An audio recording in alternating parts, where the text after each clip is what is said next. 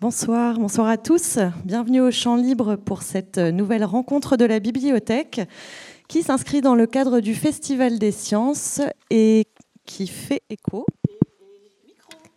Ah, voilà, on m'entend plus. Merci. Qui fait écho. On ne m'entend pas. Allô. On attend Jean-Paul. Voilà, merci. Donc, qui fait écho également à la semaine au temps fort Touraine Cuisine. Euh, merci à Dominique Lannes d'avoir accepté notre invitation, d'être présent ce soir euh, pour euh, nous révéler un petit peu des secrets sur ce, ce qu'est la NASH, cette maladie insidieuse qui se répand dans le contenu de nos assiettes. Voilà, on va découvrir plein de choses ce soir. Il s'entretiendra pardon, avec Maëlle Chantrel, animatrice des Mardis de l'espace des sciences. Puis vous aurez la parole pour poser vos questions, euh, si vous le souhaitez, à notre invité. C'est la librairie de Mordel, un fil à la page, qui s'occupe de la vente signature ce soir, juste à la sortie de la salle de conférence. Si vous voulez euh, retrouver donc euh, le livre de Dominique Nash, Dominique Lannes, pardon, autant pour moi. On me l'avait jamais fait celle-là. Voilà, bah, c'est une grande première. Je vous souhaite à tous une très belle soirée. merci Mathilde, merci. Voilà, et merci. Euh, L'Espace des Sciences remercie bien sûr euh, euh, la bibliothèque de, des Champs Libres de s'associer à notre festival des sciences qui se déroule, vous le savez, jusqu'au 21 mars dans toutes les communes de, l'agglomération rennaise et même un peu plus loin, puisque demain nous serons à Saint-Malo pour une autre conférence. Ravi de vous recevoir, docteur Lannes, ce soir. Alors, je ne suis pas contente parce que j'ai oublié le, petit bandeau qui, entoure euh, votre livre. ah bah, il est là, voilà. Ah bah, c'est très bien. Et si l'ennemi, c'était vous, parce que c'est une, une, un sous-titre intéressant quand même euh, à découvrir. Alors, vous êtes hépato-gastro-entérologue à Paris, vous travaillez en, cabinet, mais aussi, je crois, euh, vous intervenez à la clinique du Trocadéro à la clinique Montlouis. C'est cela même. Voilà. Alors, euh, hépatogastro-entérologue, c'est une spécialité qui s'intéresse euh, au foie et au tube digestif, on peut dire? Tout l'intestin et toutes les glandes digestives, le pancréas et le foie. Le foie est une glande digestive à part entière. Alors, votre livre est sorti. Ça, ça, il y a des problèmes là ce soir, Jean-Paul? Sabotage. Euh, je ne sais plus où j'en étais du coup. Euh, oui, en mars de cette année est sorti ce, livre qui a été publié chez, Flammarion. Un livre que vous avez euh, signé avec Catherine Siguret et qui parle donc de cette maladie silencieuse qui, dégrade insidieusement le foie. Mais avant d'entrer dans, le vif du sujet, j'avais juste envie de vous demander, la médecine, c'était une vocation au départ chez vous et, ce, choix que vous avez fait de devenir spécialiste euh, Alors, bon, mon père était médecin, j'ai un fils médecin, alors vous allez me dire, c'est peut-être ah, bah génétique. Alors, il va falloir que vous parliez bien, ah, bien. voilà, je me rapproche, d'accord. Euh, non, non, j'ai toujours été attiré plutôt par ce qui était scientifique et le, le médical m'a toujours intéressé. Ah non, mais non, décidément, euh, ça marche pas bien ce soir. Hein. Il y a... Alors, je crois qu'il ne faut pas que vous teniez trop bas parce que le. Voilà. Là, vous m'entendez? Oui, là, c'est parfait. Et donc, pourquoi la gastroentérologie, les pathologies C'est une rencontre que j'ai eue quand euh, j'étais interne. Euh, euh, avec quelqu'un qui était gastroentérologue, et parce que je considère que c'est la plus belle spécialité, mais je pense que le dermatologue va dire la même chose sur la sienne. mais en tout cas, c'est la plus complète, qui, fait toucher à, plein de choses dans le corps. Oui, très important. Et alors, bon, ben, je vous pose la question, parce que moi, j'ai lu le livre, mais vous, vous ne l'avez pas encore lu, et c'est important que vous le découvriez. ce qui vous a ce qui vous a amené à, écrire ce livre avec Catherine le, qui le signe avec vous alors, il y, a deux raisons. J'ai 30 ans de consultation euh, de, patients qui avaient des maladies du foie et, j'ai bien vu que euh, les malades du foie avaient changé ces 20 dernières années, progressivement. On avait de plus en plus de malades qui étaient atteints justement de, du problème dont on va parler, de, stéatose et de la NASH. Donc, il y avait un changement. Le foie des Français euh, avait changé. Et deuxièmement, ça a été le, le, journaliste Pierre Ménès qui a été atteint de cette maladie de Nash, qui a été transplanté. Et, finalement, ça a été le, détonateur où je me suis dit, bon, bah, il, faut qu'on fasse quelque chose, puisqu'il y avait rien n'était fait pour le grand public sur cette maladie qui était donc tout à fait méconnue. Et pourtant, vous allez voir qu'il progresse je crois que Catherine Siguré vous a posé beaucoup de, beaucoup de questions et c'est là que vous vous êtes rendu compte à quel point euh, on, ignore. Voilà, euh, parce que Catherine Siguré avait fait un livre avec Pierre Ménès pour raconter son aventure médicale, sa transplantation du foie, sa NASH. Et, par contre, Catherine Siguré. Oh, mais qu'est-ce qui se passe ce soir là? Vraiment C'est très désagréable. Catherine Siguré, qui, qui est écrivain mais pas du tout médecin, ne comprenait absolument rien au problème du foie. Quand Pierre Ménès lui disait j'ai le foie gras, on me dit que j'ai une cirrhose, on me dit que je vais être greffé. Elle comprenait rien, donc je lui ai expliqué, je lui ai expliqué, puis à force d'expliquer, à la fin on s'est dit ben, on va faire un livre euh. Et le livre nous apprend énormément de choses, je vous le, conseille vivement. Et euh, alors vous, vous allez avoir la chance, puisque vous êtes venu ici ce soir, en plus d'avoir de l'image, ce qu'il n'y a pas dans le livre. Donc euh, on va commencer d'abord par, euh, par peut-être faire connaissance avec ce foie, le mal connu, le mal aimé, le maltraité même, on peut dire. Non? Oui, c'est ce que j'appelle dans mon livre cet illustre inconnu. c'est vrai que le foie est est méprisé euh, par, par la plupart des gens. Alors la, plupart des patients et la plupart des, Français ne savent même pas où est placé le foie. Donc c'est maintenant que je fais j'avais partir peur que les images. Alors j'avais révisé, mais je préfère que... donc, je fais partir les images. Alors voilà, on, va, on va partir. Donc, euh, donc, la plupart des Français, des patients, quand vous leur demandez mais où est votre foie, ben, il y en a qui le situent à gauche, en bas, en haut. Enfin, ils le situent quand même dans l'abdomen, dans le ventre une bonne fois pour toutes, il faut savoir que le foie est en haut à droite, donc ici, dans cette partie, mais qu'on ne le sent pas. Hein. C'est vraiment euh, un organe euh, très très euh, discret qu'on ne palpe pas. Si on palpe le foie, c'est qu'il est trop gros ou trop dur, et donc c'est qu'il est, est déjà malade.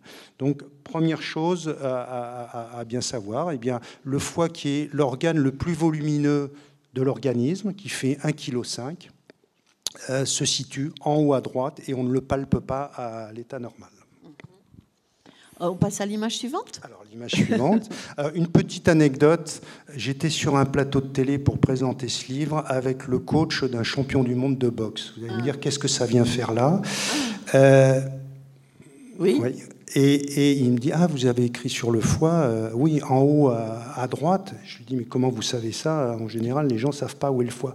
Mais vous savez qu'un boxeur, c'est la première chose qu'on lui apprend à taper en haut à droite, en plein dans le foie. C'est la seule façon de mettre KO un boxeur. Vous voyez l'importance du foie déjà. Je vais vous dire que c'est la star euh, de l'organisme. Euh, donc les boxeurs le savent. En tapant dans le foie, vous mettez KO direct quelqu'un. Bon, très bien, on retient. Hein. Ça peut peut-être servir un jour, on ne sait pas.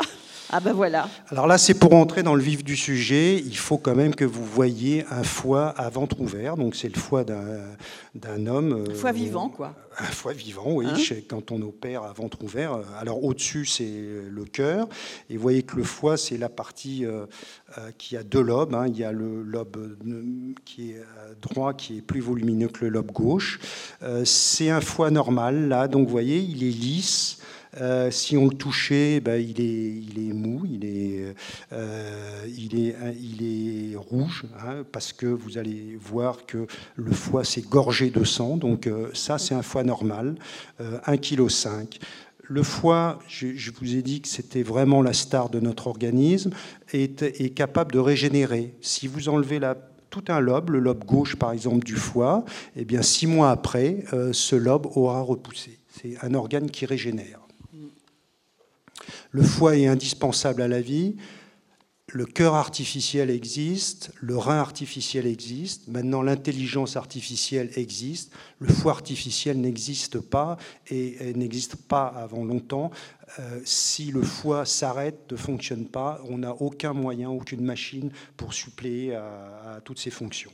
Vous racontez dans votre livre que les, les, Grecs anciens le considéraient comme le siège de la vie et le siège des passions aussi. Alors après, j'ai ri un peu toute seule parce que euh, c'est vrai que vous donnez, euh, on, peut dire que par exemple de quelqu'un qu'il est colérique et on disait souvent il est bilieux. Il est bilieux. Il est bilieux.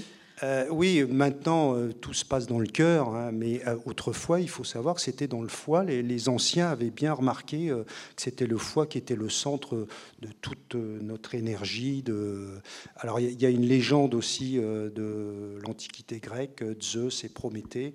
Prométhée avait été condamné, on lui avait ouvert le ventre, et il y a un oiseau qui venait manger son foie ah. en permanence. Et comme le foie régénère, et eh ben ça ça a duré toute une éternité. Ils sont restés très amis, bien sûr. Alors, on continue On continue. Alors, vous voyez, ça, c'est ce qu'on observe depuis 20 euh, à 30 ans, un petit peu partout dans tous les pays du monde, y compris en France. Le foie, euh, de, en, en, règle générale, a changé. Vous voyez que sur la gauche, c'est un foie normal qui est plutôt euh, rouge. Hein. Euh, et maintenant, dans 30% des cas, eh bien, le foie a un peu grossi. Hein. Euh, il est devenu plus gras, il s'est engraissé et il est devenu plus jaune. Les chirurgiens l'ont bien remarqué. Quand ils appuient sur le foie, vous savez, ils font partir le, sang. Donc eh ben, maintenant, c'est devenu très souvent jaune parce qu'il est chargé beaucoup plus qu'avant en graisse. Donc voilà, euh, déjà, on commence à parler euh, de l'engraissement euh, du foie. Alors maintenant, on arrive à, les fonctions du foie. Le, foie, c'est vraiment un couteau suisse pour l'organisme. Pour l'organisme, tout passe par le foie. C'est une usine métabolique tout à fait extraordinaire, à double alimentation au niveau du sang. Vous avez une artère, l'artère hépatique, qui apporte 30% euh, de l'apport sanguin, euh, qui apporte l'oxygène, du sang riche en oxygène.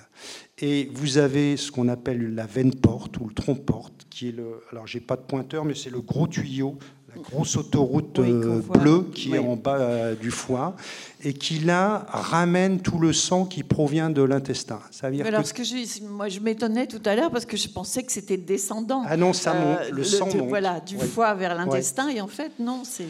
C'est-à-dire que tout ce que vous absorbez, tout ce que vous absorbez par l'intestin eh bien, passe dans des vaisseaux. Ces vaisseaux convergent et à la fin convergent vers une énorme autoroute qui, s'appelle le tronc-porte. Et cette autoroute arrive dans le foie et, donc apporte le sang chargé en nutriments euh, au niveau du foie. Euh, c'est 1,5 litre de sang par minute qui passe dans le foie. Si vous multipliez, euh, vous voyez, sur une journée, c'est des centaines, c'est des milliers de litres de sang qui passent en permanence dans le foie. Et donc le sang avec l'oxygène apporté par l'artère hépatique, avec les nutriments apportés par l'intestin, eh bien, va être la formidable usine métabolique et on va voir euh, les fonctions euh, euh, tout à l'heure de, de, foie. Ça, c'est juste une image schématisée en 3D d'un petit morceau de foie.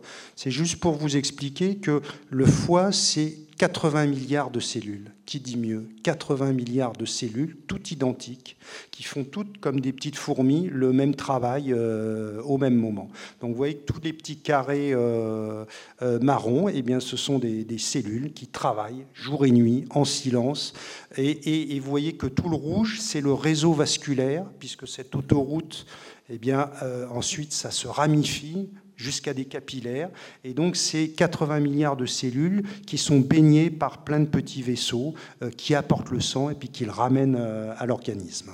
Compariez ça à une éponge un peu. Euh, c'est un petit peu comme une, éponge avec toutes ces cellules qui sont organisées. C'est une véritable organisation militaire, en rangée, en travée, centrée par des vaisseaux. Et donc ça capte le sang, ça le traite dans chaque cellule, chaque cellule le, traite, et puis ensuite euh, le, renvoie dans la circulation. Ça, c'est pour, si vous n'aviez pas compris, pour bien vous faire comprendre, le petit tuyau, là, le petit serpent, c'est l'intestin, que le foie est le passage obligé euh, de tous les nutriments qui sont absorbés, puisqu'ils arrivent en direct au niveau du foie. Donc tout ce que vous mangez passe en premier euh, au niveau du foie qui va commencer à le métaboliser, à le transformer, à, se servir de, ce qu'il reçoit. Abordons quand même les grandes fonctions euh, du foie. C'est quelque chose de tout à fait extraordinaire. Ces 80 milliards de cellules sont remplies d'enzymes qui favorise, catalyse des réactions chimiques. Donc c'est une usine chimique permanente et qui fait plein de choses. Première chose, elle peut détoxifier, ça veut dire qu'elle peut recevoir de l'intestin des molécules qui seraient toxiques pour l'organisme. Eh bien, elle va les transformer, elle va les oxyder, elle va accrocher d'autres molécules et elle va pouvoir les éliminer, soit par la bile, soit ensuite dans le sang par les urines.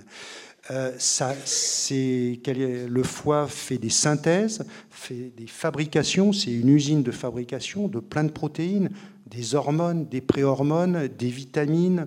Euh, on estime qu'il y a à peu près 500 molécules fabriquées, synthétisées par le foie, dont 300 sont indispensables à la vie.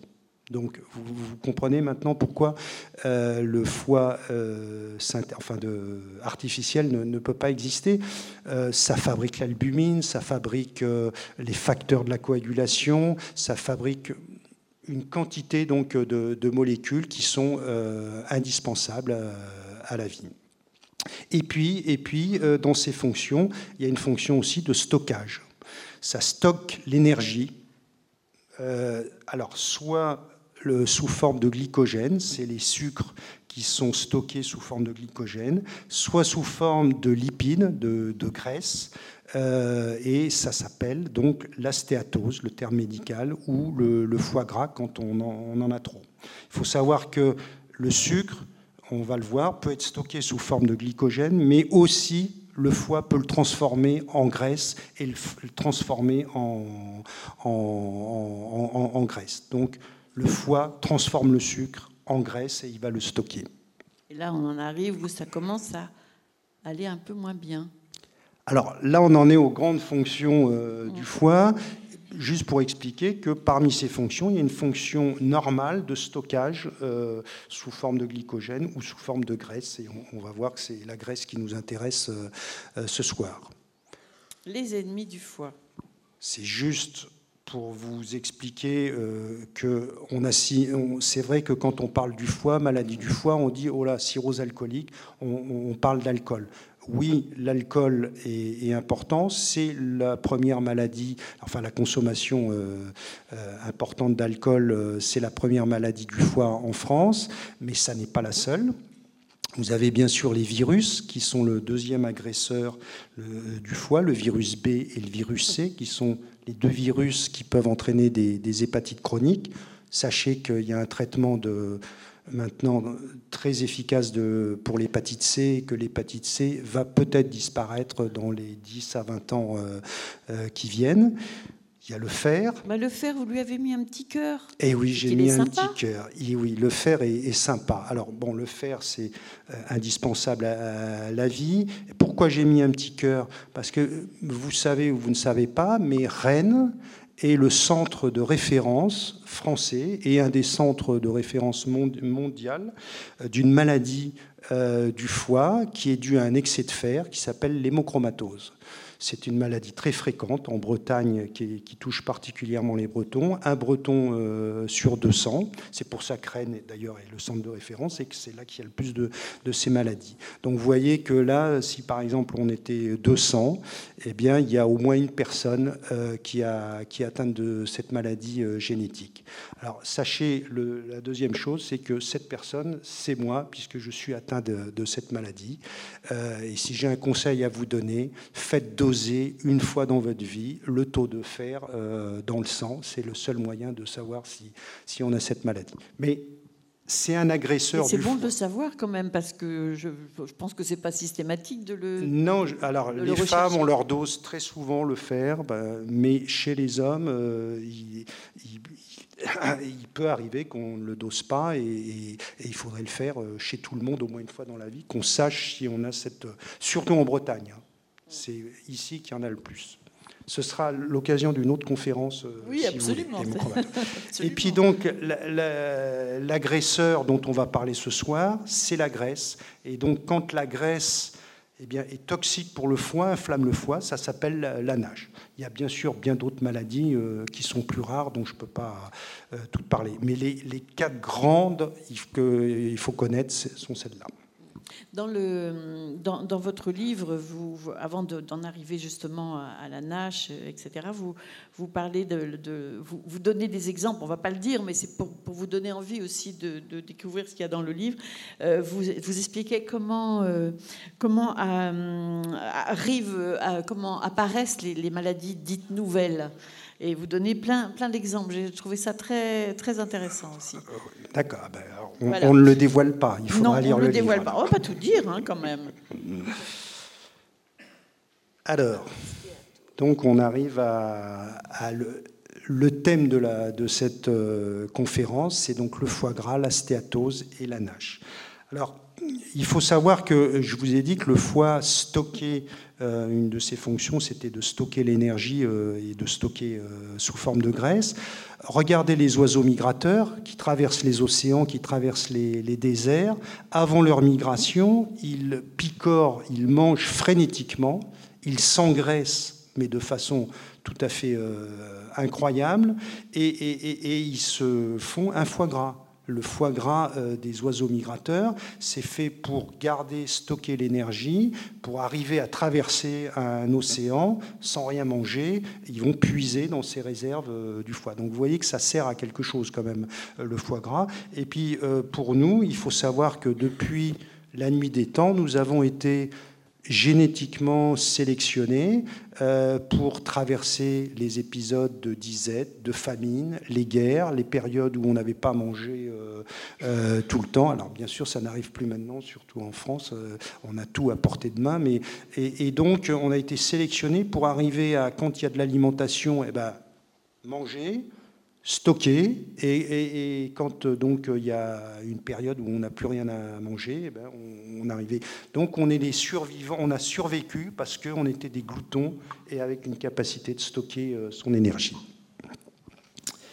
Donc, euh, je vous explique ce qu'est donc le foie gras, la stéatose, et, je voudrais que vous deveniez des anatomopathologistes. Euh, distinguer, euh, puisque l'anatomopathologie, c'est quoi? C'est regarder au microscope les cellules euh, d'un organe. Donc là, c'est le foie vu au microscope, et vous avez compris, 80 milliards de cellules. Là, vous voyez tous les petits points, c'est des cellules, l'une à côté des autres. C'est un foie normal que je vous montre là. La stéatose, donc le foie gras, qu'est-ce que c'est? C'est une surcharge donc en graisse euh, du foie. Et eh bien, chaque cellule, ici vous avez une stéatose très importante, chaque cellule contient une bulle. Vous voyez ces bulles là qu'on voit, c'est joli à voir au microscope comme des ballons. Dans chaque cellule, il y a une bulle de graisse, une bulle qui contient des triglycérides, euh, des acides gras. Donc c'est ça ce qu'on appelle la stéatose, le foie gras. Vous voyez que cette stéatose peut être plus ou moins importante. Vous voyez qu'en bas, vous avez beaucoup plus de bulles, vous avez beaucoup plus de, bulles blanches qu'en haut. C'est-à-dire la stéatose peut être minime, modérée ou très importante. Ça veut dire très importante, c'est toutes les cellules qui sont euh, remplies euh, de graisse. Maintenant, ce qu'il faut savoir, c'est qu'en France, par exemple, 30% de la population, globalement, a un foie gras, plus ou moins gras. Vous avez vu, il y a, différents stades. Le plus souvent, s'ils perdent du poids, s'ils mangent mieux, moins gras, moins sucré, on y reviendra tout à l'heure, eh bien, euh, le foie va revenir à la normale. Il va perdre euh, sa graisse. Euh, c'est le cas le plus fréquent. Mais dans 10% des cas, pour des raisons, on va y revenir tout à l'heure, euh, cette graisse va être toxique pour le foie. Cette graisse va agresser le foie, exactement comme le fait l'alcool, comme le fait un virus, comme le fait le fer dans l'hémochromatose. Euh, le foie va être agressé par ces bulles euh, de graisse. Donc si on regarde toujours au microscope, c'est juste pour vous montrer, vous, avez repéré, vous voyez que vous êtes devenu des anatomopathologies, vous avez repéré les bulles de graisse, donc il y a de la stéatose, il y a un foie gras, et là où il y a la flèche, eh bien, ce sont des cellules euh, de l'inflammation. Donc là, on est dans la nage, ça veut dire il y a de la graisse dans le foie, et ce, foie est agressé et il est inflammé par euh, cette graisse.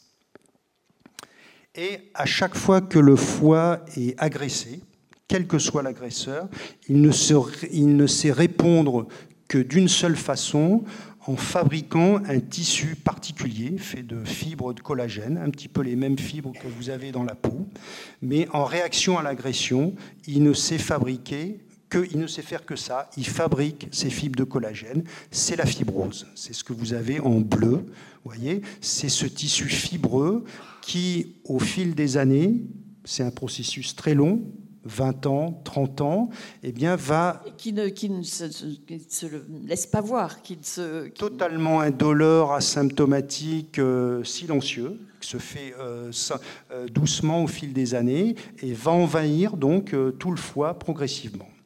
Et quand on est au stade où tout le foie est envahi, tout le foie est complètement désorganisé par ce, ce, tissu fibreux, eh bien, on est au stade de cirrhose. Donc vous savez maintenant ce qu'est une cirrhose. C'est un foie qui a été agressé pendant des années et des années.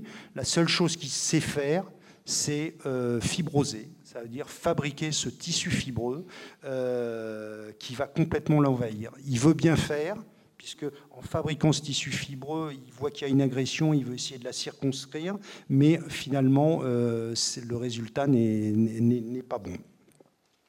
Et donc on arrive, vous vous souvenez du foie normal que vous avez vu tout à l'heure, on arrive à un foie de cirrhose. C'est un foie qui est soit trop gros, soit au contraire tout ratatiné, tout dur. Il est moche celui-là. Hein. Tout granuleux. Euh, vous voyez que c'est pas le beau foie qu'on avait euh, tout à l'heure. Et c'est là que les ennuis euh, commencent. Bon, ben, il faut y aller. Hein. On y va. Ah ben, on est obligé, on est là hein. pour ça. Hein. On est venu pour ça. Hein. Donc la NASH, si on reprend, c'est 10% des gens qui ont un foie gras, et il y a 30% des Français qui ont un foie gras, mais c'est que 10%, mais ces 10% donc vont fabriquer un tissu fibreux, et c'est ce tissu fibreux qui peut arriver jusqu'au stade de, de, de cirrhose. Alors si vous faites des calculs, 30% des Français ont une stéatose, on est 60 millions à peu près, donc il y a 20 millions de Français qui ont une stéatose, et vous voyez que la NASH pourrait concerner 1 à 2 millions de, Français. On estime en Europe sur, euh, c'est un chiffre très récent euh, qui est sorti la semaine dernière, qu'en 2030, euh, il y aura plusieurs millions de, de, patients qui auront une cirrhose due à la NASH. Alors maintenant, on va, essayer de savoir pourquoi certaines personnes ont une stéatose, un foie gras simple, et puis finalement, s'ils perdent du poids, euh, ça, ira mieux, et puis pourquoi d'autres euh, évoluent vers cette forme, cette inflammation.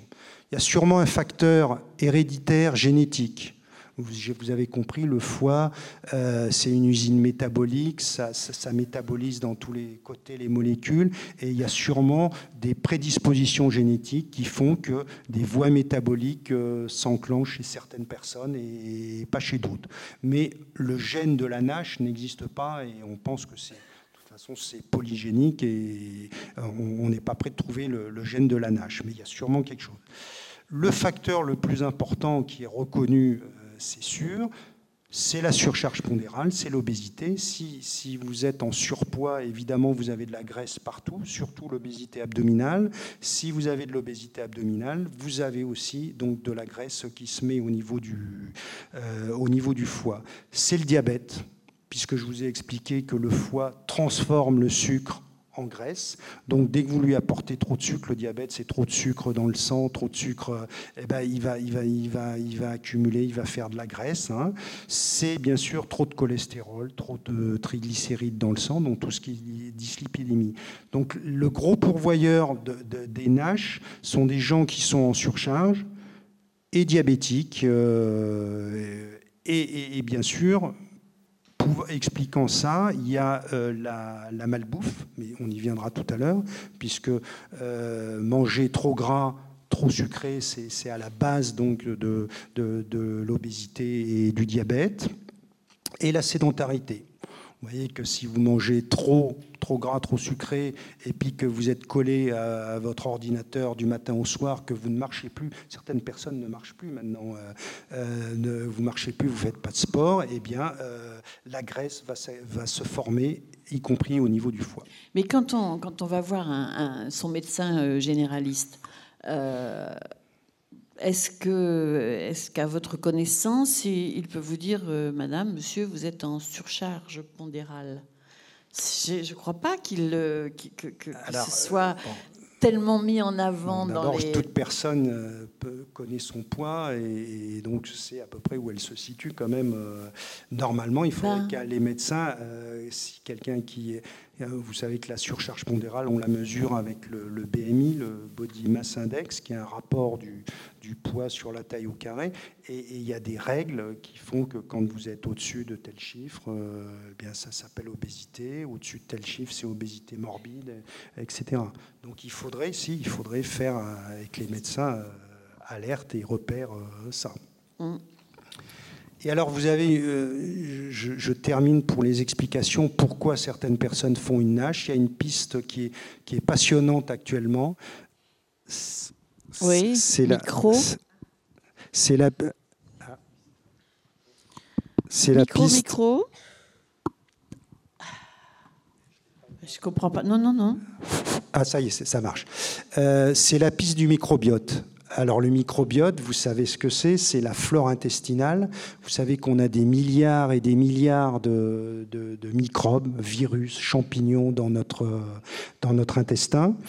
Et, il serait possible que ce microbiote influence, vous avez compris que le foie est en prise directe avec l'intestin, il reçoit tout ce qui est absorbé par l'intestin, il serait possible que certains microbiotes particuliers envoie des messages euh, chimiques au foie en lui disant bah, vas-y, euh, il faut faire de l'inflammation, euh, etc. Donc c'est une piste, une voie de recherche passionnante pour plein de maladies. Hein. On recherche toujours maintenant si ce microbiote n'explique pas certaines maladies, et y compris dans la nage, on s'est rendu compte, par exemple pour l'obésité, on s'est rendu compte que les personnes obèses n'avaient pas le même microbiote que les personnes pas obèses. On s'est rendu compte que chez la souris, en changeant le microbiote, on pouvait faire qu'une souris euh, devienne obèse. Donc vous voyez que ces milliards de germes dans l'intestin peut-être sont une piste euh, qui pourrait expliquer euh, en partie la nage. Comme on y travaille beaucoup en ce moment, je pense qu'on peut ah, s'attendre à avoir des... oui, tout le monde y travaille, donc on recherche beaucoup. Alors, le diagnostic. Alors, donc, comment savoir si on a la nage? Il faut, ça, il, faut, il faut bien comprendre qu'aujourd'hui, il est très difficile euh, de savoir avec certitude si on a, on a la nage. Pourquoi? Parce que le seul examen qui permet de savoir si on a la nage, c'est la ponction de foie. Ça veut dire c'est aller prélever un petit morceau de foie avec une aiguille et regarder au microscope comme vous avez vu euh, tout à l'heure. Et vous allez voir donc des cellules chargées en graisse, vous allez voir de l'inflammation, vous allez voir ces cellules qui s'arrondissent, qui se ballonisent parce qu'elles souffrent. Les cellules en souffrance se, se ballonisent, donc euh, au microscope, elles, sont plus comme des ballons que comme des, des, ovales. Et vous allez voir le tissu fibreux, la fibrose, vous l'avez vu tout à l'heure. Donc c'est le seul moyen aujourd'hui d'avoir avec certitude le diagnostic. Mais vous voyez qu'on ne va pas faire une ponction de foie à tout le monde, donc on le fait très rarement que quand euh, il y a des hésitations ou euh, qu'il faut savoir. Donc on va approcher le diagnostic parce qu'on peut, puisque le foie, comme vous disiez, euh, Maët, est particulièrement silencieux. Il ne va pas vous avertir par des signes qu'il est en souffrance ou que vous avez la nage. Donc il y a la prise de sang. Vous avez bien sûr les paramètres du foie, les transaminases, les gamma-GT, qui, en cas de nage, peuvent être euh, augmentés. Pas toujours, mais ça peut donner quand même euh, l'alerte. Vous avez l'échographie qu'on voit en bas à gauche, l'échographie du foie qui va vous permettre de savoir si vous avez le foie gras, si vous avez de la graisse puisque la graisse renvoie beaucoup plus les ultrasons, et donc le foie apparaît beaucoup plus brillant, beaucoup plus blanc euh, à l'échographie.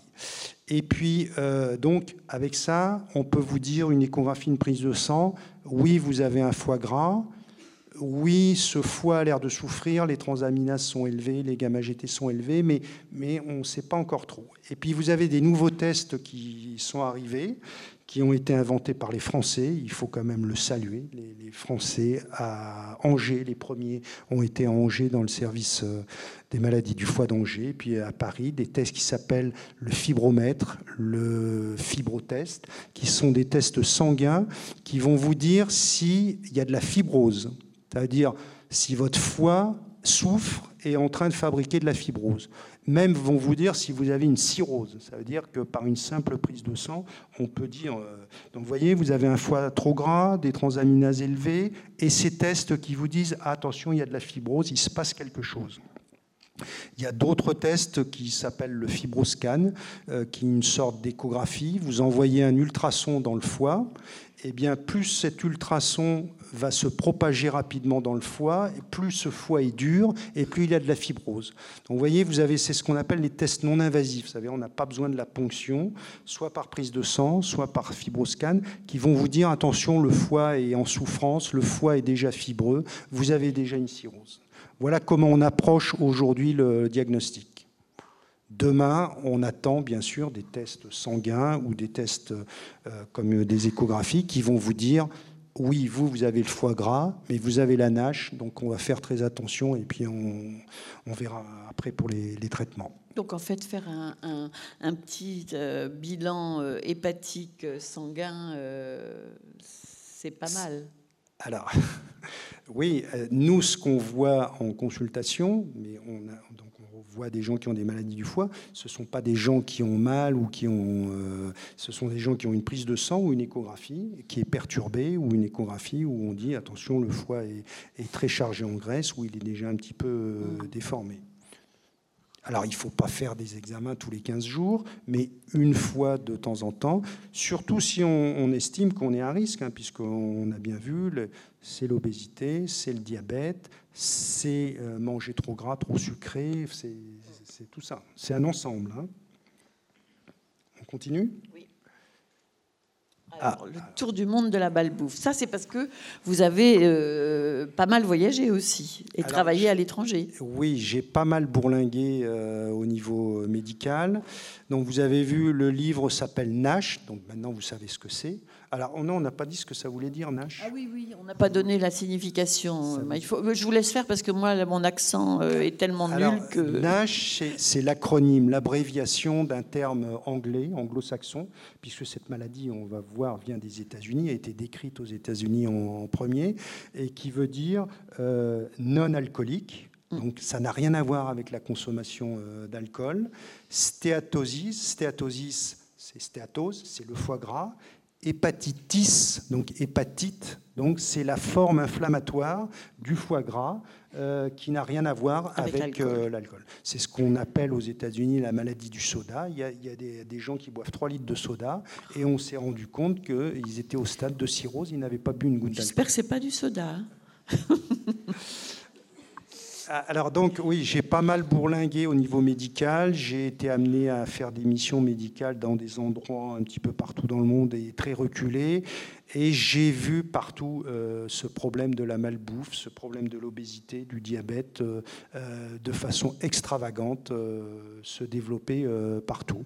Donc NASH, vous savez ce que c'est. Maladie de la malbouffe, c'est que euh, finalement la malbouffe va entraîner de plus en plus euh, de NASH parce que ça se développe partout dans le monde. Du coup, les, les, les endroits où vous êtes allés, ben, votre livre a été euh, fortement bien accueilli. Voilà, ce, que je, ce, que je, vous propose, c'est un petit tour du monde de la malbouffe. On ne va pas faire tous les pays, mais on va aller dans les pays où on a parlé de mon livre et que je connais, où j'ai été. Et puis vous allez voir, c'est déjà pas mal. Alors je vous emmène à Tahiti. C'est pas mal. Bon, j'ai fait euh, mon service militaire à Tahiti, c'était il, y a bien longtemps, mais je connais particulièrement bien le, le contexte médical là-bas. Eh bien, Tahiti, on a parlé de mon livre. À mon grand étonnement, euh, j'ai eu un journaliste qui m'a interviewé, et puis il y a eu des articles dessus. Pourquoi Tahiti croule sous l'obésité et sous le, sous le diabète? Tahiti a, pas mal de maladies du foie qui sont attribuées surtout à l'hépatite B, au virus B, et à pas mal de cancers du foie.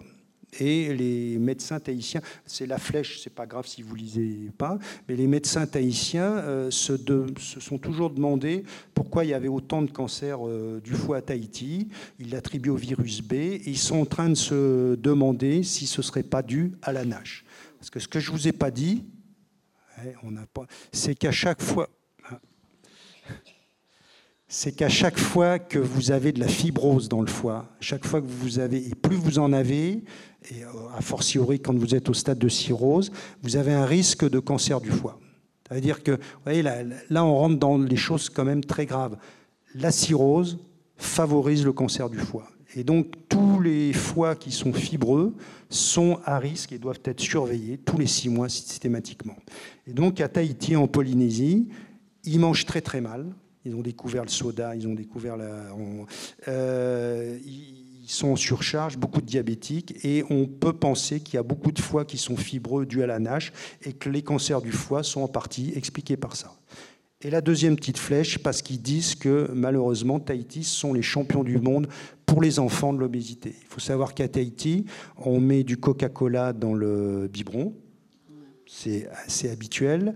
Euh, ensuite, on fait la diversification avec des frites et du ketchup. Et c'est comme ça.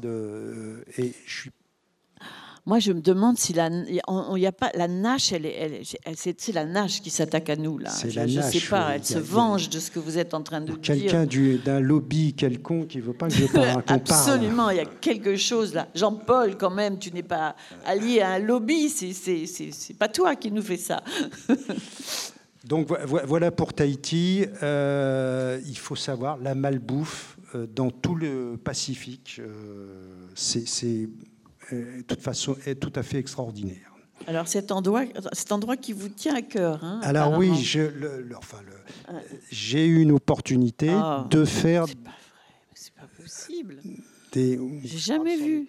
on n'a jamais eu ce problème, jamais. Je comprends pas. On a ah, c'est reparti, c'est reparti.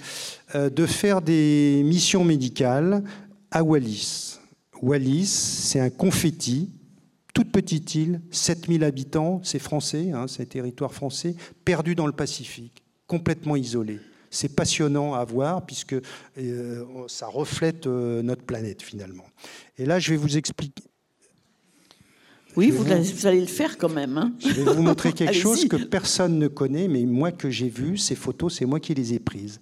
Voilà un Wallisien comme on pouvait les voir euh, autrefois avant 1943. C'est un Wallisien, vous voyez qu'il n'est pas obèse, il n'est pas en surcharge, il est en train de pêcher. Pour pêcher, il a ramé, il a été avec son bateau, il a, et puis le soir, il a mangé du poisson. Voilà comment était un Wallisien euh, euh, on, va voir. En 1943, ce confetti dans le Pacifique a intéressé les Américains. Euh, c'était la guerre du Japon et c'était stratégique. Ils ont, du jour au lendemain, amené 7000 GIs. C'est-à-dire sur une île de 7000 habitants, ils ont amené 7000 GI qui ont débarqué en bateau. Euh, alors qu'est-ce qu'ils ont amené les GIs Le Coca-Cola, qu'on retrouve encore dans les, vieilles bouteilles, la Jeep, et euh, le cornet beef, qui est une alimentation euh, très riche, euh, très grasse, de la viande. En... voilà ce qu'ils ont amené, mais du jour au lendemain, ils ont été confrontés à cette alimentation. Ils se sont précipités dessus parce que ne plus marcher bah, c'est plutôt plus sympa. Euh, ils connaissaient que la marche, euh, la voiture, c'est quand même euh, mieux. Ce genre de pêche, c'est pas facile non plus. Donc il faut jeter les filets. Le, les le coca sucré, ils connaissaient, ils aimaient bien le sucre avec les fruits, tout ça. Mais là, ils découvraient quelque chose et ils y ont été, ils y ont été. Et donc voilà, aujourd'hui, un Wallisien. ils sont tous comme ça pratiquement. On va dire 80% sont comme ça. Ce sont avec la Polynésie les champions du monde et de l'obésité et du diabète, 30% de diabète. Euh, on ne se pose pas la question quand quelqu'un est hospitalisé là-bas. Première chose qu'on lui fait, c'est une prise de sang. Le sucre est à des quantités extraordinaires. Euh, voyez, là, c'est l'obésité abdominale, c'est la bouée, hein, et c'est le c'est ça qui est le gros facteur de risque de, la stéatose et de la NASH. Quand on a de la graisse dans l'abdomen, c'est qu'on en a euh, très probablement au niveau du foie. Donc voilà cette histoire de Wallis. Quand on dit l'américanisation de l'alimentation, tout ça, est-ce que c'est vrai, pas vrai? Moi, je sais que c'est vrai. C'est que quand on va à la Réunion, la Réunion, pareil, on a parlé de mon livre. Alors la Réunion, c'est passionnant. À la Réunion, vous avez des Européens, des Africains, des Indiens, des Chinois. Donc, en regardant ce qui se passe à la Réunion, vous voyez ce qui se passe en Afrique, un petit peu en Europe, en Chine euh, et en Inde. Et donc, c'est passionnant. La Réunion croule sous l'obésité, sous le diabète, sous la malbouffe. Les Réunionnais adorent le sucre, adorent les fritures. On baigne dans l'huile, on baigne dans le sucre. Plus on, plus on avance et plus il y a des supermarchés, plus il y a des, choses qui font que c'est pas très cher. Euh, et donc, ils en raffolent. Et donc, on voit ce qui se passe en Inde en Inde, 50 millions de diabétiques, par exemple. L'obésité euh, euh, euh, augmente beaucoup. Et on voit ce qui va se passer donc pour les maladies du foie, puisque nous, on parle de la NASH. Vous voyez que tout le monde n'aura pas la NASH, mais ça va toucher tellement de personnes qui vont être concernées que ça va faire quand même plusieurs millions de personnes dans le monde. Donc voilà pour la Réunion. Et puis vous allez dire que je, connais que les endroits où il y a du soleil, mais euh, non, vous voyez, on va aller quand même, on va survoler les États-Unis. Donc la NASH, ça vient des États-Unis, ça a été décrit euh, dans les congrès américains, c'était il y a une vingtaine d'années, euh, où on décrivait eh bien, des gens qui ne buvaient pas d'alcool, qui n'étaient pas alcooliques, qui étaient en surcharge, qui étaient plutôt diabétiques, et qu'on était obligé de transplanter du foie pour une cirrhose ou un cancer du foie. Donc ça a été décrit. Aux États-Unis, on estime qu'il y a 6 millions de NASH et 600 000 cirrhoses euh, dues à la NASH. On survole le Mexique? Le Mexique, c'est une horreur. Euh, acheter de l'eau, euh, acheter du coca, enfin un soda plutôt, coûte moins cher que, que de boire de l'eau. c'est pareil, l'obésité est très importante. Et l'Amérique du Sud aussi. Et on pense, là, il y a peut-être un facteur génétique. Il y a beaucoup de NASH dans les pays, dans les populations hispaniques, au point que dans les essais de traitement pour la NASH, ils sont obligés de faire attention qu'il n'y ait pas trop d'hispaniques, parce que c'est ceux qui viennent le plus, tellement il y en a euh, qui, ont les NASH. On ne sait pas trop pourquoi, mais donc ça touche aussi le Mexique et l'Amérique du Sud. Et puis on va aller au Canada, si vous voulez. Canada, euh, où j'ai de la famille, j'ai une cousine, trois enfants. J'y ai passé 15 euh, jours euh, l'année dernière. J'ai été ahuri par ce qu'ils mangeaient. par le gras et le sucre sans limitation. Et j'ai demandé donc à ma cousine de prendre en photo ce qu'il y avait dans le sac à dos d'un. Il n'y a pas de cantine Canada, euh, dans les écoles, de prendre euh, en photo ce qu'il y a dans le sac à dos d'un enfant de 3 ou 4 ans, je crois, ou 4 ou 5 ans, qui est à la maternelle.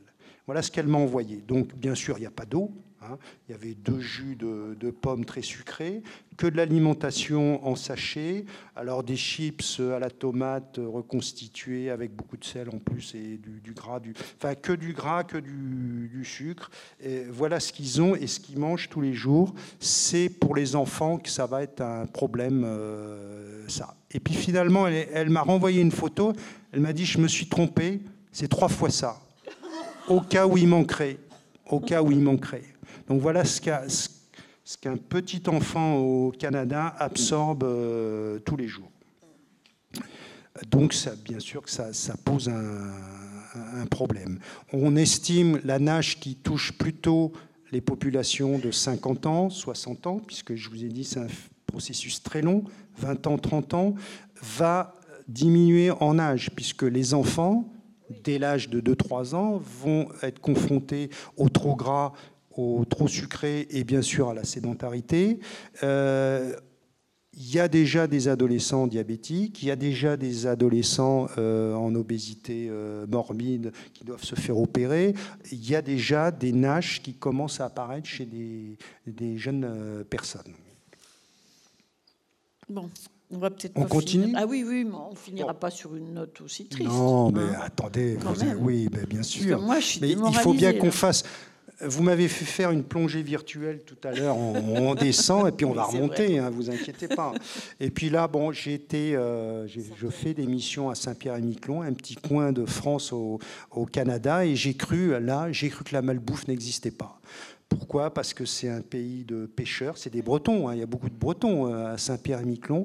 Donc la pêche dans le froid, c'est un climat rude, beaucoup de dépenses énergétiques, euh, il n'y a pas de publicité, il n'y a pas de McDo, il n'y a pas de... Je me suis dit, bah, et puis ils font du sport, euh, c'est pas mal. Et puis je me suis trompé. La première semaine où j'y étais, on m'invite pour parler de l'obésité, pour parler de la nage, pour parler...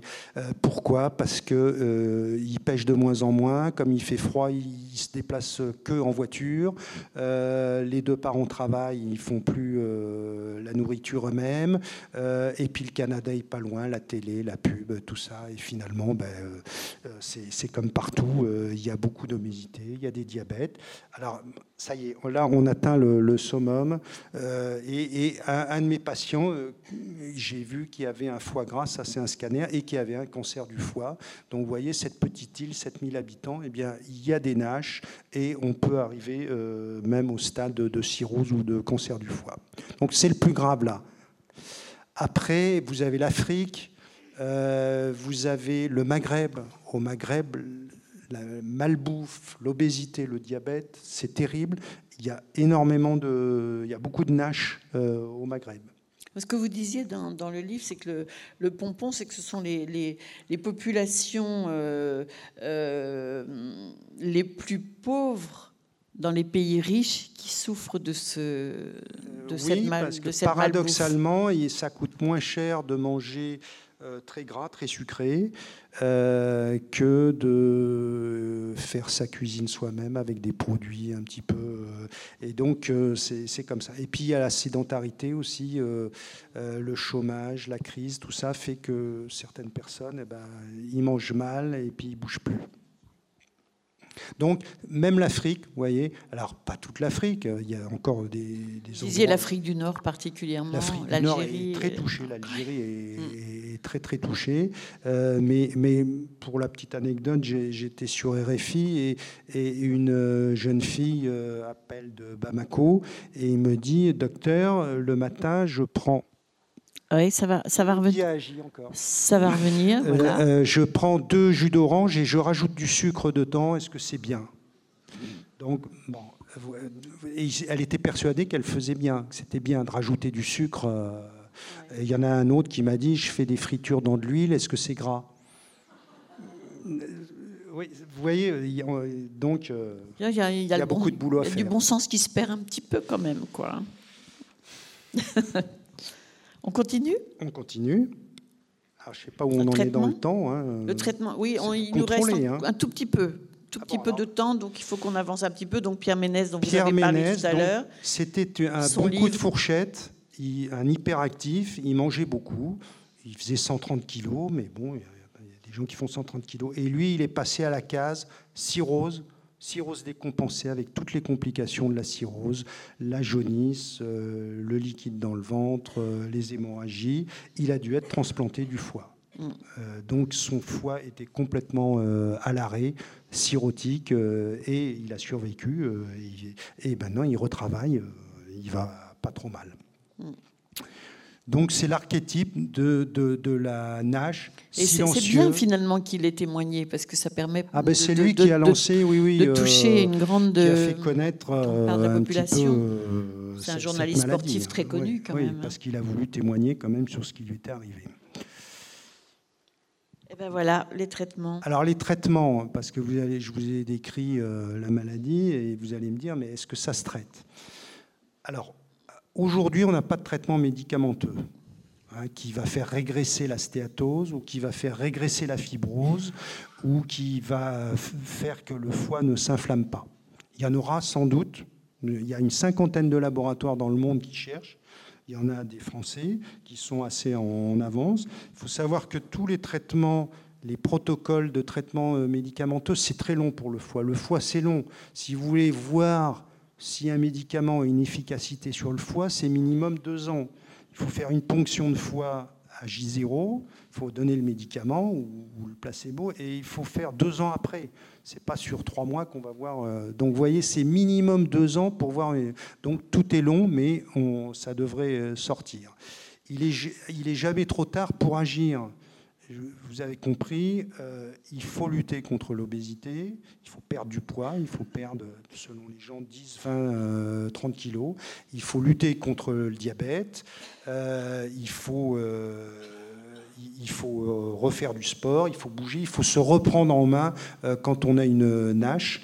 Euh, il faut absolument se reprendre en main pour perdre du poids, pour manger moins gras, moins sucré. Il faut se faire aider, diététicienne, ben, enfin tout ce qu'on peut, et il faut bouger.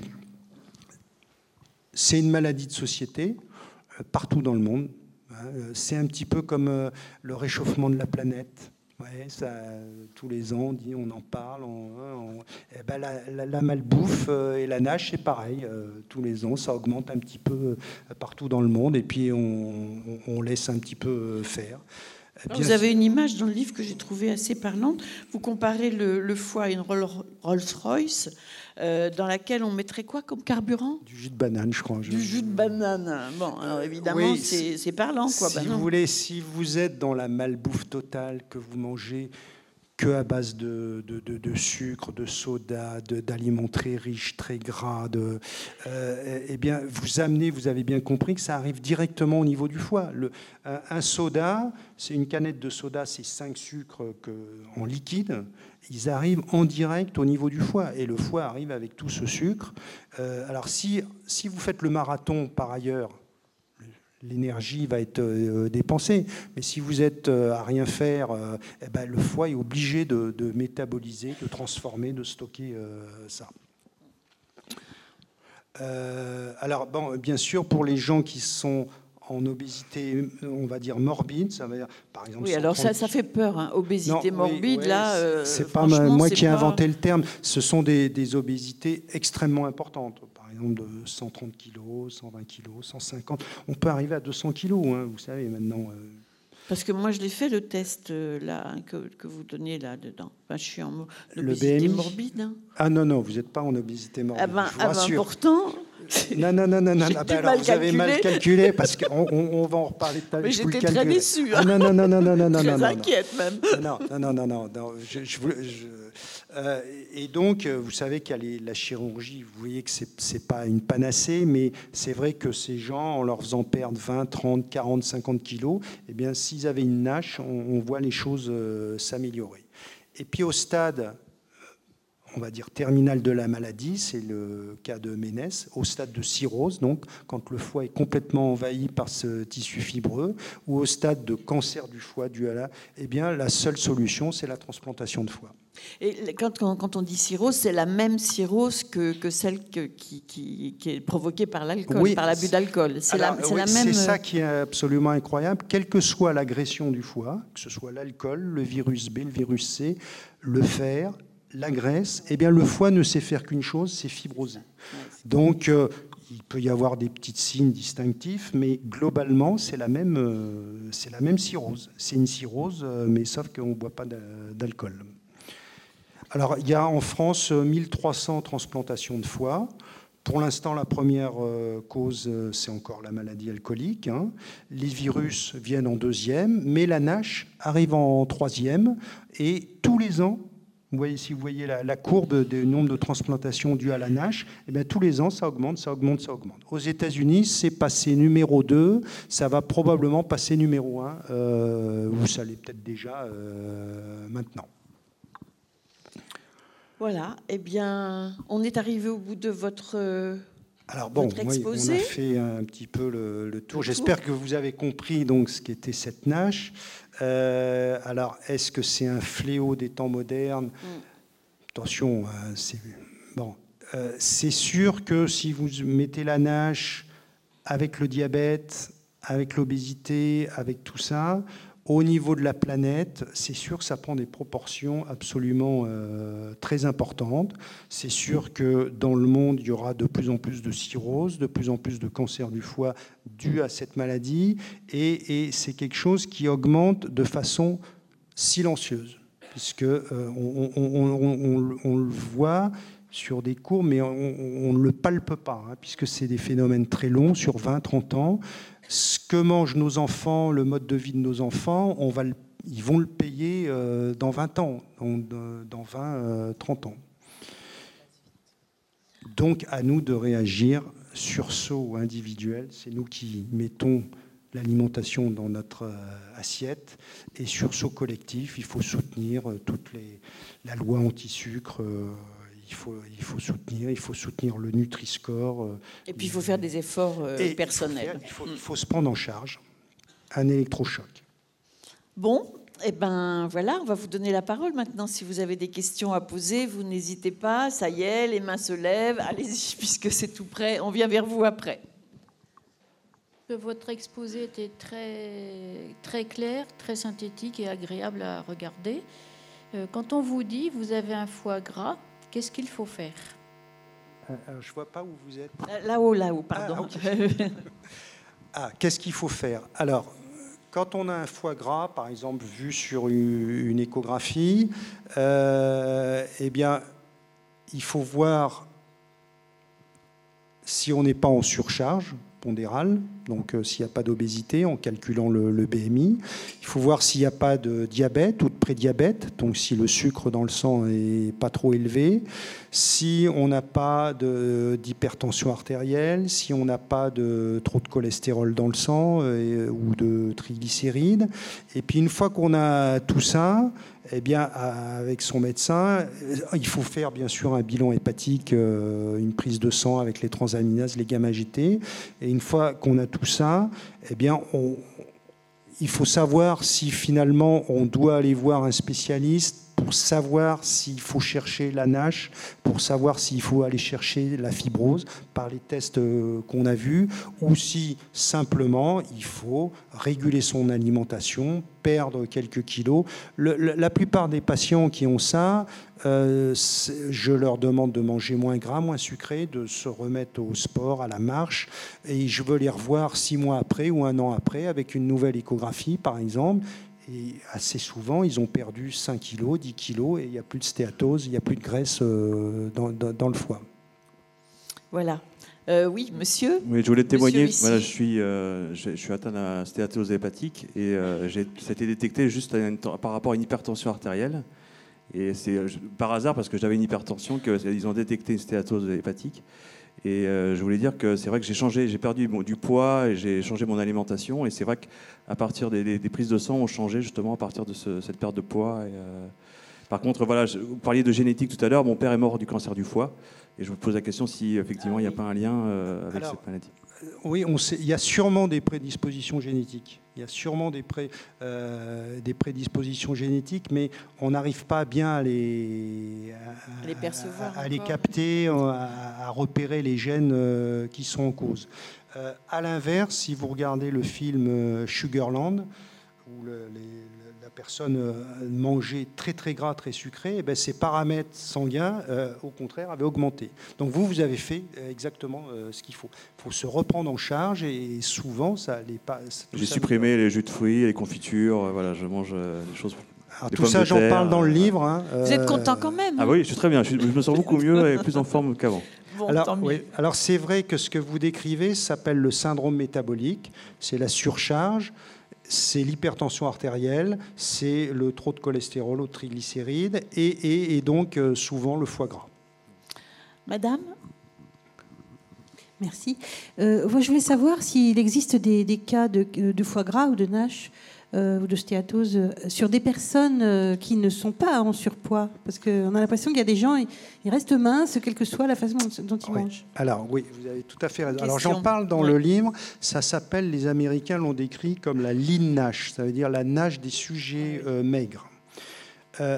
assez souvent, mais pas toujours, on retrouve beaucoup des Asiatiques c'est pas trop pourquoi, qui quand même mangent mal. Ils mangent plutôt ces gens-là euh, gras et sucrés, mais ils sont, ils sont fins. Et, pourtant, ils peuvent avoir une nage. C'est pour vous dire qu'on ne sait pas tout encore sur cette maladie. Il y a sûrement des, phénomène qu'on n'arrive pas, soit génétique, soit le microbiote, on ne sait pas, mais certaines personnes, ça représente que 10% des, des mais ça existe. Monsieur? Oui. Bonsoir. J'ai subi une ablation de la vésicule biliaire. Je voulais savoir si j'étais plus à risque. Non. Alors, je n'ai pas parlé de la, vésicule biliaire. C'est vrai que le foie fabrique la bile. Hein. c'est une de ses fonctions euh, supplémentaires. Euh, la vésicule biliaire, ça n'est qu'un petit sac, hein, une petite poche dans laquelle vient s'accumuler la bile fabriquée par le foie. Et puis, quand vous mangez, la vésicule se contracte et envoie un flot de bile dans l'intestin. Vous, n'avez plus la, vésicule, et eh ben, la bile s'écoule dans l'intestin régulièrement. Ça n'est pas du tout un facteur euh, prédisposant à la NASH. Une autre question? Oui, alors, ici, il y a deux personnes ici. Madame, et puis après, on, donnera, on vous donnera le micro. Qu'est-ce que vous pensez des nettoyages du foie? Alors, c'est très à la mode. Oui, on parle nettoyage, détoxification. Euh, dans ce domaine-là, et pour tout ce qui est les, on va dire les médecines alternatives, donc c'est le jus de citron le matin, c'est, c'est, le desmodium, c'est euh, le, radis noir, c'est euh, ou d'autres, substances. rien n'est prouvé scientifiquement. Maintenant, l'expérience montre que ces produits ne sont pas dangereux ils sont pas sucrés, donc c'est déjà pas mal. Et, pourquoi pas, par exemple pour le desmodium, euh, il a été montré que euh, chez les souris, quand on agressait leur foie et qu'on leur mettait du desmodium, eh bien euh, le foie résistait mieux à, l'agression. Donc j'ai rien contre, et c'est surtout finalement pour rentrer dans une prise de conscience. Si je détoxifie mon foie, je vais mieux manger, je commence à me prendre en charge. Maintenant, rien n'a été montré scientifiquement. lutter contre la NASH, la stéatose, c'est du long haleine. Hein.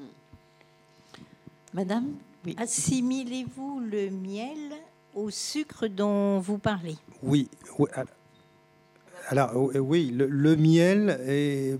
Alors, le foie est aveugle pour la qualité du sucre que ce soit du, du saccharose, euh, glucose, etc., il, va le capter et puis il va le transformer et puis ça va se terminer en graisse. Donc le miel contient, euh, est très sucré. Donc c'est bon pour la santé, pas en excès, il ne faut pas en abuser. Il ne faut pas croire que plus on mange de miel et plus ça va être bon pour sa santé, en tout cas pas pour le foie parce qu'on apporte quand même du sucre. Alors une question là-haut, oui. Euh, le, boxeur KO, est-ce qu'il s'en sort? le, boxeur ah, KO avec alors, du percute dans le foie. Oui, il s'en sort puisque euh, en général, euh, quand euh, le combat est terminé, il n'y a pas un mort et contre un, qui a survécu. Mais la question est très intéressante. Je me suis posé la question, mais pourquoi taper dans le foie Et le, le gars m'a dit, on voit des étoiles, euh, et, après, on prend un coup comme ça, et clac, on, tombe. Ah et il y a deux raisons, à mon avis. C'est que le foie est entouré par une capsule. Le foie n'a pas de nerfs. Il n'y a pas de nerfs dans le foie. Par contre, il est entouré par une capsule euh, qui s'appelle la capsule de Glisson, qui est très innervée. Je pense que donner un coup dans cette capsule peut entraîner une douleur euh, très importante. Deuxième chose, vous avez vu, le foie, c'est une éponge vasculaire. C'est rempli de vaisseaux. Il y a plein de sang. Il y a, plein de sang dans le, dans le foie. Donc, quand vous tapez, à mon avis, dans le foie, vous allez vider euh, le sang par une hyperpression au niveau du foie, le sang va partir et c'est là que vous voyez les étoiles, je pense, parce que le cerveau ne euh, doit plus être. Euh, donc c'est comme ça que je dis. Mais alors après, euh, il peut y avoir des, traumatismes du foie, euh, mais le foie s'en sort pas mal pour les traumatismes. Quand ça saigne à l'intérieur du foie, eh bien l'hématome est colmaté. Là où c'est grave, c'est quand ça saigne sur les bords du foie, parce que là, ça part dans l'abdomen. Moi, j'ai une question. On, nous conseille beaucoup de, pour avoir des oméga 3, de manger des poissons gras et des choses comme ça. Est-ce que le, fait de manger des poissons gras apporte plus de graisse euh, au foie Oui, oui mais, bah. mais je, vous, je, vous conseille quand même de manger du poisson avec des oméga 3. Et vous savez que dans les, la graisse, il y a les, la bonne graisse, la mauvaise graisse. Euh, L'ennemi un petit peu concernant le gras, c'est tout ce qui est friture, mm. hein, qui est tout ce qui baigne dans l'huile, avec des, huiles qui sont chauffées, quoi, cuites. Et puis c'est les graisses cachées dans l'alimentation industrielle, un petit peu. Maintenant, du poisson, même s'il est gras, je vous le conseille. D'accord. De toute façon, vous parlez aussi de, tout ça dans, dans, le livre, de, de, de l'alcool, etc. Euh, etc. Est-ce qu'il y a une autre question? Oui, je vous en prie. Bonsoir. Euh, on sait aujourd'hui, on fait des liens entre le fonctionnement de l'intestin et celui du cerveau. Euh, on en parle de plus en plus. Est-ce qu'on peut faire ce même rapprochement entre le foie et le cerveau Alors, je vais un peu plus loin. Est-ce que les gens qui auraient cette pathologie-là pourraient développer des troubles cognitifs plus précoces en vieillissant, par exemple? Alors, euh, vous avez tout à fait raison. Je, enfin, j'ai passé mon temps à vous expliquer que le foie, tout passe par le foie, c'est la star, c'est l'incontournable qui fabrique euh, plein de molécules. Évidemment que ces molécules retentissent au niveau du cerveau.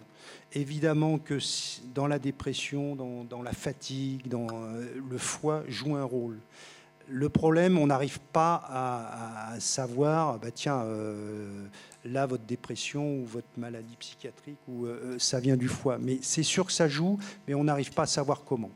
Donc, on, dit que l'intestin, c'est le deuxième cerveau, mais parce que dans l'intestin, il y a énormément de fibres nerveuses. Après, le cerveau, c'est dans l'intestin qu'il y a le plus de fibres nerveuses et ça communique avec le cerveau. Le foie, c'est pas ça. Il n'y a, a, pas de nerfs, ça communique pas avec le cerveau. Par contre, ça envoie dans le sang des centaines, des milliers de médiateurs chimiques qui vont agir au niveau du cerveau. La, la preuve en est, c'est que quand le foie est à l'arrêt, au stade de cirrhose, rien ne va plus, euh, eh bien, les gens tombent dans le coma. Ça s'appelle l'encéphalopathie hépatique. Le foie n'arrive plus à métaboliser tout ce qui lui arrive et il envoie de l'ammoniac euh, dans le sang et, les gens tombent dans le coma. Donc vous voyez bien qu'il y a le foie agit sur le cerveau. Alors oui, monsieur ici, madame ici. Euh, donc non, c'était monsieur ici. voilà. Et puis madame, euh, madame, madame, elle est là, voilà. Euh, moi, c'est une question par rapport aux oiseaux. Euh, tant donné que, en fait, on gave, enfin, on gave des, des volailles pour avoir du foie gras, est-ce qu'on pourrait juste leur donner du soda? Est-ce que ça marcherait? Ou est-ce que ça n'a absolument rien à voir? Là, vous me posez une colle. Alors, ceci dit, on leur, donne du maïs. Vous savez qu'on gave les, les, les oies avec du maïs. Dans le maïs, c'est du sucre qu'il y a. C'est pour, bien ah. montrer que le foie transforme le sucre en graisse. On gave les, oies avec du maïs, donc du sucre, des choses sucrées, et ça, se termine en foie gras.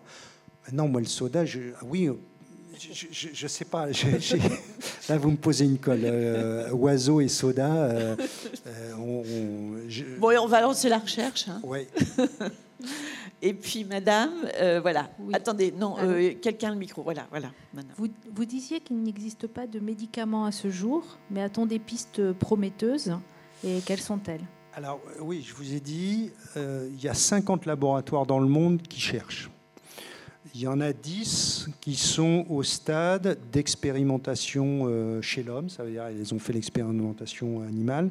Euh, et, il y en a, on va dire, 3 ou 4 qui devraient annoncer leurs premiers résultats d'ici un an à, deux ans. C'est des protocoles qui, qui, ont démarré il y a à peu près 6 mois, un an. Je vous ai dit, il faut minimum deux ans.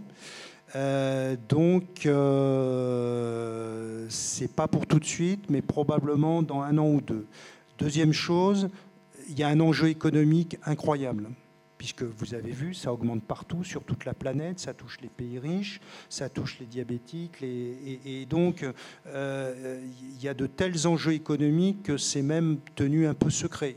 C'est-à-dire que le premier qui va sortir son médicament, ce sera euh, donc euh, on ne sait pas trop quand ils ne donnent pas trop d'informations. Et puis il faut qu'ils aient l'agrément donc de l'AFD aux États-Unis, de l'Agence européenne du médicament.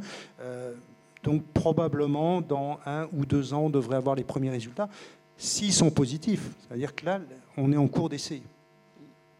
Alors, pour finir, euh, parce que, ah, monsieur, bon, on vous donne le micro C'est la dernière question D'accord?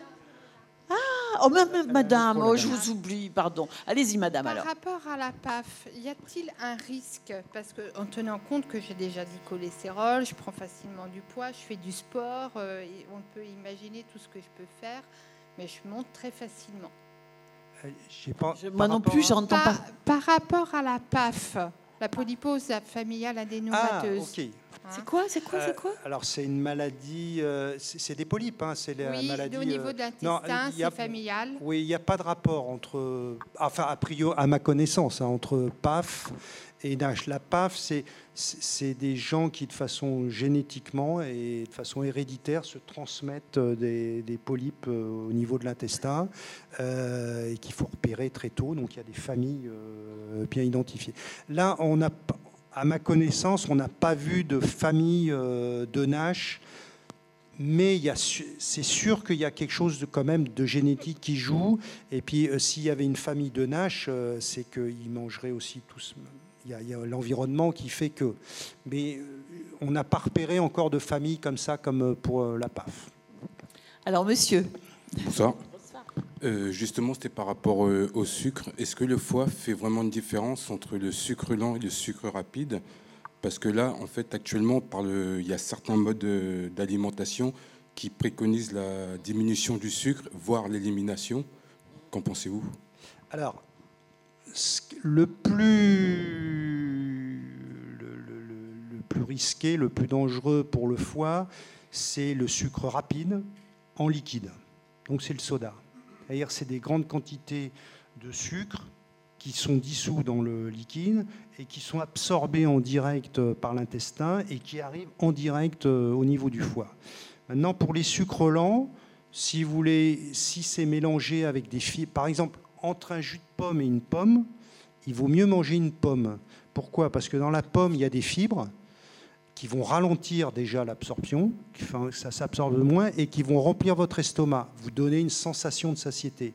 Et, donc, euh, alors que quand vous mangez de l'alimentation liquide ou des ice cream, des choses comme ça, vous n'avez même pas la sensation d'avoir plus faim. Donc, euh, donc oui, le- les sucres lents, surtout dans des, des aliments qui contiennent des fibres, euh, c'est plutôt mieux. Oui.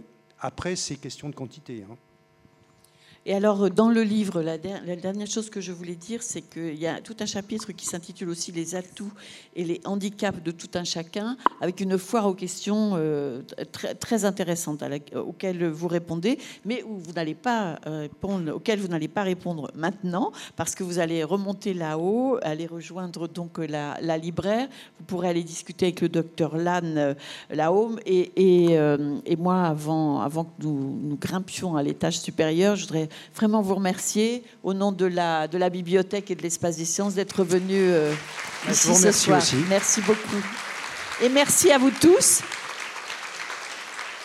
Merci à vous tous d'avoir été avec nous. Et je crois qu'à la fin de cette soirée, euh, aucun de nous ne dira mon foie connaît pas. Bonsoir.